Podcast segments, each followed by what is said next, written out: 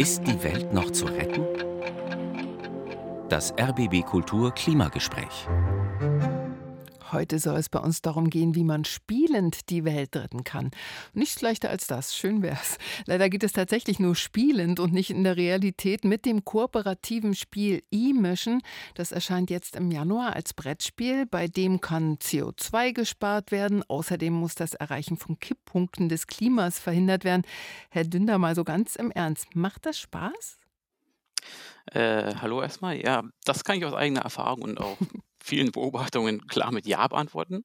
Aber ich kann die Fragestellung verstehen. Es ist, ähm, ich war selber auch sehr skeptisch, ob so ein ernstes Thema spielerisch abgebildet werden kann.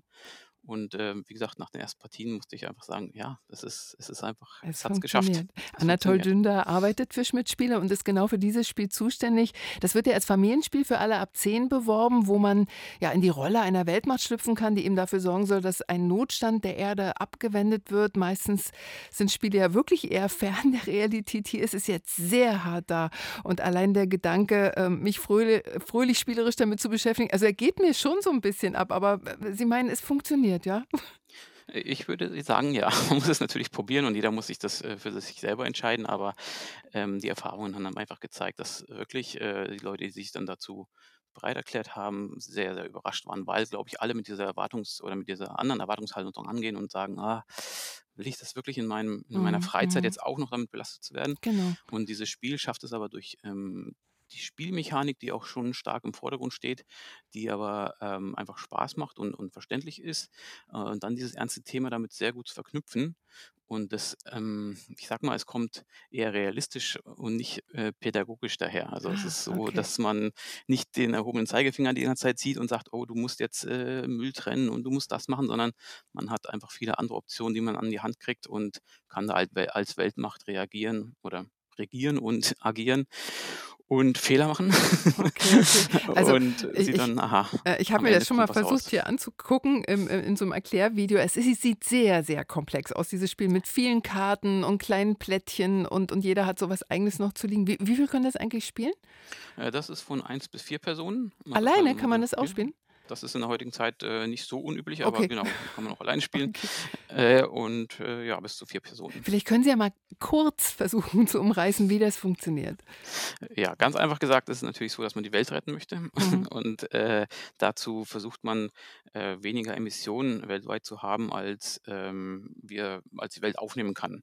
Und jeder ähm, schlüpft in die Rolle einer Weltmacht und hat da dieses besagte Tableau vor sich liegen. Äh, und da hat man einen Energiebedarf, den man decken muss, und der wird am Anfang zum Teil durch ähm, äh, saubere Energie äh, äh, produziert und aber auch ähm, zum Teil durch schmutzige Energie. Und äh, alles, was schmutzige Emissionen auf meinem Tableau ist, sind diese braunen Plättchen, die man vielleicht irgendwie mal Hm, sehen sehe wird, wenn man so ein Bild sieht. Genau.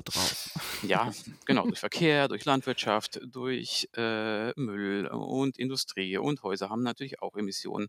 Äh, das ist alles da chemalisch dargestellt und jedes einzelne Plättchen bringt am Ende ein so ein kleines äh, CO2. Äh, Klötzchen, was man dann am Ende jeder Runde äh, zusammenzählt und dann schaue ich mal, also was ich aus Europa gemacht habe und da drüben spielt die ähm, spielt zum Beispiel China, äh, schaut auch, wie viel er zusammengekriegt hat und wir legen alles zusammen in einen Topf und äh, tun auf dieses Feld globale Emission und dann hilft uns die Welt und dann können wir auf jeden Baum, den wir auf der Welt haben, auf jedes Meer, was da ist und vielleicht noch Luftfilter oder solche Sachen, Mhm. kann man so ein CO2-Klötzchen drauflegen. Aber leider bleibt was übrig am Ende und das kommt dann auf das Temperaturband, wie halt auch in der realen Welt.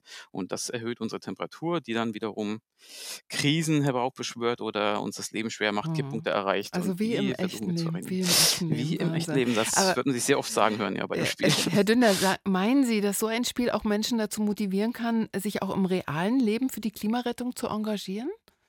Äh, das hoffen wir stark. Mhm. Und ich denke, äh, dass das auf jeden Fall sehr gut aufzeigt, wie dringlich alles ist. Also die Zeit läuft auch davon, man hat nicht sehr viel Zeit.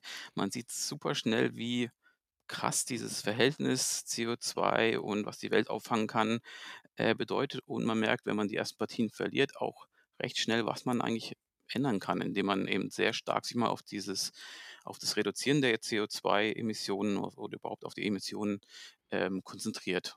Mhm. Und auf das Zusammenspiel. Es ist ein kooperatives Spiel, man spielt zusammen und ich muss oder wir können fast nur gewinnen, wenn wir wirklich zusammenhalten und äh, Europa, USA oder wer auch immer ähm, den anderen Staaten hilft und auch mal da was hinschickt, ohne was zu nehmen. Also geben ohne nehmen, sehr unrealistisch, Mhm. aber Mhm. so habe ich meine erste Partie dann irgendwann mal gewonnen, weil wir wirklich bedingungslos zusammengearbeitet haben. Und das ist die Hoffnung, die wir da irgendwie auch haben, dass es vielleicht dann auch mal den Leuten aufzeigt, ja, so Mhm. könnte es funktionieren. Ja.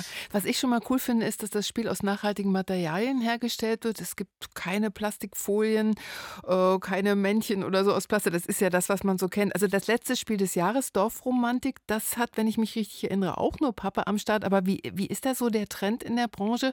Geht es da in Richtung Nachhaltigkeit? Definitiv. Mhm. Äh, wir sind definitiv aber auch in den Anfängen. Ähm, man muss aber auch dazu sagen, dass jetzt Spiele nicht so 'n ganz so 'n krassen ähm, so 'n krasses Problem haben wie jetzt Spielzeug an sich, wenn man sich mal so vorstellt, äh, dass da natürlich sehr viel mehr Plastik ist und vielleicht auch manchmal nehmen wir einfach mal so 'ne Bügelperle oder so was, die dann mal einmal benutzt wird und dann, ja, hängt sie vielleicht noch irgendwo, aber das Spiel an sich hofft man ja, dass es auch länger im Regal bleibt, vielleicht auch wieder verschenkt wird, wenn's irgendeinem nicht gefällt oder so was und nicht aber nicht unbedingt weggeschmissen wird oder auf 'n Ne, das Trödelmarkt stimmt. oder so, ne? Mhm. Also, von daher sind wir gar nicht in so 'n bisschen in 'ner anderen Rolle, aber trotzdem versuchen wir natürlich, äh, plastikfreier zu werden oder, ähm, klimaneutraler. Äh, der Trend ist definitiv da. Wir haben jetzt eben auch angefangen, äh, bei dem Spiel jetzt auch zum Beispiel ohne Schrumpffolie zu arbeiten. Das machen viele andere Verlage auch, aber da merkt man auch, oh, äh, diese Klebepunkte sind 'n neues Gebiet. Jeder testet noch 'n bisschen rum. Der Handel fordert, die müssen fester sein, die Kunden fordern, sie müssen weniger fest sein. Oh Gott. Also, äh, ja, wir wir Ist nicht so einfach. da wir sind aber auf'm guten Weg, glaube ich, auch ja, wieder 'n großen Schritt gemacht, äh, im letzten Jahr und ich denke jetzt, so langsam ist bei jedem Verlag angekommen, ja, da wollen wir was tun, da können wir was tun und da tun wir auch was. Aber Mhm. was ist jetzt mit 'ner so 'ner schönen Plastikfigur? Also, da gibt's ja auch viele Spiele, wo die Leute die wollen und wo es auch manchmal das, ähm einfach die Mechanik oder das Gefühl, das braucht, dass jetzt da so 'ne schöne Figur ist und wenn die jetzt auf einmal aus Pappe wäre oder aus Holz, Ach, dann Holz ist doch Holz, finde ich gut. ja, äh, klar, schön, genau, aber manchmal haptisch, gibt's okay. Genau. manchmal Ist gibt's nicht so aber auch einfach, Situation, ich wo's nicht so ganz so einfach Ja, ist, sage ja. ich mal und aber Okay. man tastet sich ran und, äh, wir arbeiten auch alle zusammen. Wir haben öfters, äh. Seminare, wo wir versuchen, uns auszutauschen Mhm. und zu schauen, wo Brettspiele. Ja, Brettspiele, die wenigstens so 'n bisschen die Welt retten, unter anderem mit Nachhaltigkeit. Das war das Thema dieses Gesprächs mit Anatol Dünder von Schmidt Spiele. Jetzt im Januar erscheint das Spiel E-Mission. Ich danke Ihnen dafür, für das Gespräch, Herr Dünder. viene.